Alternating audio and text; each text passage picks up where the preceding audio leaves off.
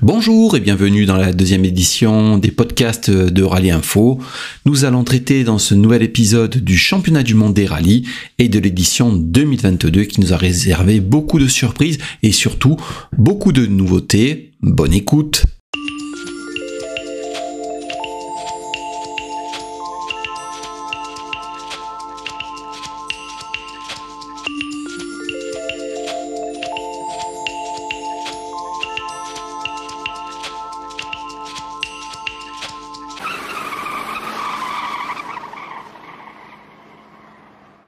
L'année 2022 marquait la 50e édition du championnat du monde des rallyes avec 13 rallyes au programme et surtout pas mal de nouveautés comme on disait en introduction avec l'instauration d'une nouvelle réglementation avec l'arrivée de l'hybridation et des WRC renommés Rallye 1. C'est aussi à l'occasion de cette année 2022 la prise de pouvoir du plus jeune champion du monde des rallyes, Cal Rovampera. Mais avant toute chose, on va parler du Monte Carlo 2022 avec l'arrivée des nouvelles WRC, mais en fait, nous avons fait du jeune avec du vieux parce que ce sont Sébastien Loeb et Sébastien Augier qui se sont superbement imposés sur cette première épreuve à l'issue d'un mano mano extraordinaire et c'est peut-être le plus beau rallye de la saison avec Sébastien Loeb qui s'est imposé et qui marquait les premiers points et la première victoire de l'ère hybride pour M-Sport. L'autre fait marquant de ce championnat du monde des rallyes 2022, c'est la prise de pouvoir du plus jeune champion du monde des rallyes, Cal Rovampera. Car effectivement, après la magnifique victoire de Sébastien Loeb au Monte Carlo, c'est trois victoires d'affilée pour le jeune Rovampera qui s'est imposé en Suède, en Croatie et au Portugal. Puis il y a eu une victoire au Safari Rally en Estonie, une seconde place en Finlande pour enfin être consacré champion du monde en Nouvelle-Zélande par une nouvelle victoire. Il n'en fallait pas plus pour être champion du monde et pour marquer de sa patte cette année 2022.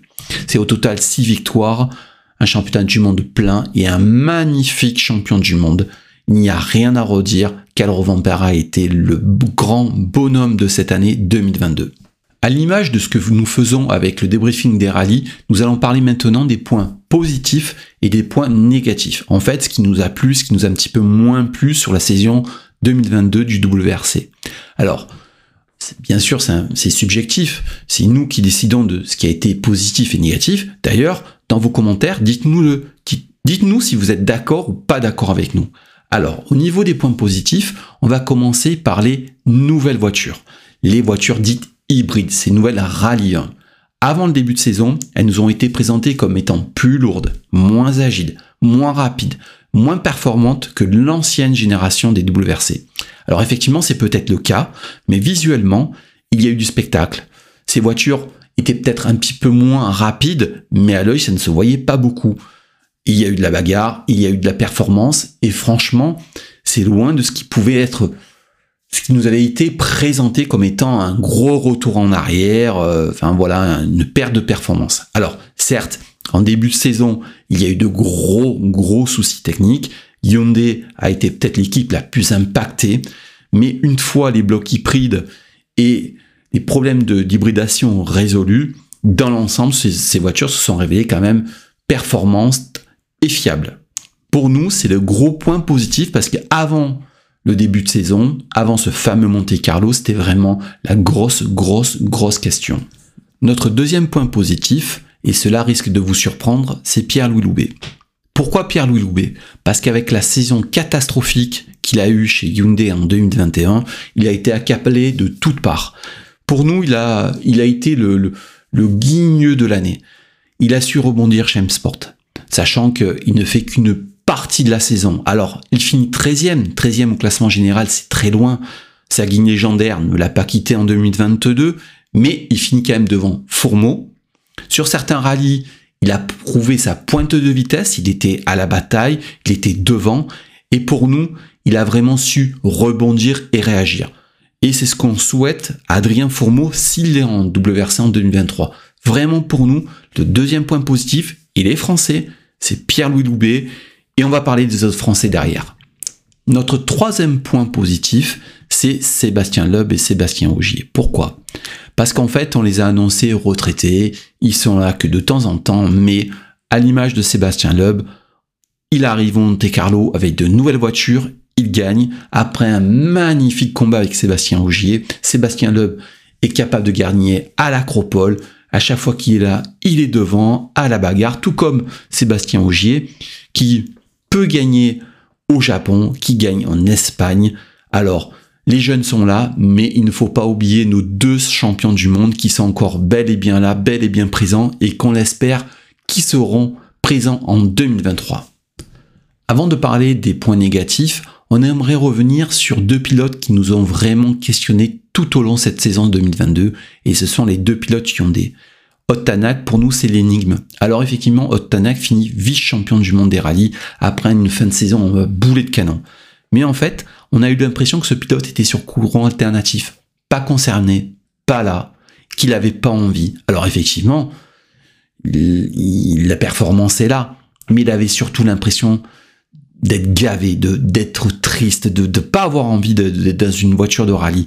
Alors, le reverra-t-on en 2023 Est-ce que les rumeurs chez M-Sport vont se confirmer? On ne sait pas. Mais en tout cas, cette saison 2022 était peut-être la saison de trop pour lui chez Hyundai. L'autre pilote qui nous a un petit peu interrogé, c'est Thierry Neuville. Un peu le même schéma que Otanak. C'est l'éternel second. Il est guigneux, il a 50 000 soucis. Mais euh, voilà, euh, il est dans le coup, il est pas dans le coup, il est sur courant alternatif. Euh, c'était vraiment une saison bizarre pour les deux leaders Hyundai, tout comme pour l'équipe. Hein. Alors ça finit en boulet de canon, mais ça a vraiment, vraiment été une saison sur courant alternatif. Alors on ne va pas les mettre dans les points négatifs parce qu'ils ont gagné et énormément gagné, mais quand même, on aurait aimé quand même avoir un peu plus et mieux de la part de ces deux pilotes leaders. Il est temps maintenant de parler des points négatifs de cette saison 2022 et vous en doutez, pour nous, la plus grosse déception, c'est la déception Adrien Fourmeau. Alors 16e avec seulement 13 points, le Français a vécu une saison cauchemardesque et qui a commencé dès le Monte Carlo avec un énorme crash, suivi de contre-performances, de soucis, de sorties de route. La plus terrible pour nous, ce sera la Belgique. Il ne s'en relèvera pas.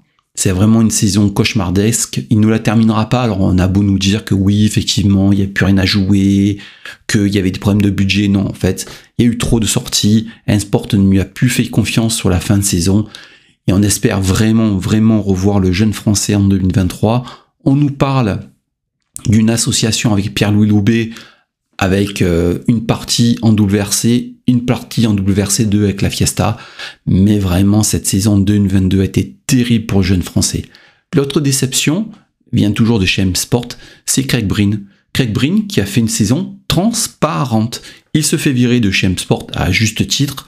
Il devait être le leader de la formation, on ne l'a pas vu. Entre sortie de route, contre-performance, il a été transparent. On est peut-être dur, mais en fait, on est réaliste parce que lorsqu'on voit Sébastien Loeb et ce qu'il a été capable de faire avec cette Puma, on se pose vraiment la question de la performance de Craig Breen. Et vraiment, quand on le voit rebondir chez Hyundai, c'est la grande question, une fois de plus. M-Sport aussi, dans son ensemble, on s'est rendu compte que malgré l'arrivée de ces nouvelles voitures hybrides, c'est vraiment, vraiment la troisième force du plateau. Alors, on en entendait un peu plus, la performance a été là avec Sébastien Loeb, mais dans son ensemble, c'est très très très faible et on a vraiment peur pour un porte en 2023 face à Toyota et face à Hyundai. Le dernier point négatif pour nous, c'est Elfin Evans. Il a été débordé, dépassé, euh, surclassé par Calaro Vampera. Tout le monde l'aurait été parce que Calaro Vampera cette année était sur une, sur une autre planète. Mais on attendait un peu plus d'Elfin Evans. On attendait qu'il soit là, qu'il soit euh, à la bagarre. Il a été tout le temps, tout temps derrière, entre contre-performance, problèmes, soucis techniques. On se demande juste s'il n'a pas laissé passer sa chance en 2020 et 2022, 2021, pardon, face à Sébastien Ogier. C'est vraiment très très dur pour le, le, pilote de chez Toyota. On verra en 2023 ce qu'il est capable de faire, mais on a un doute, on a un gros doute sur ses capacités à rebondir et à revenir une fois de plus.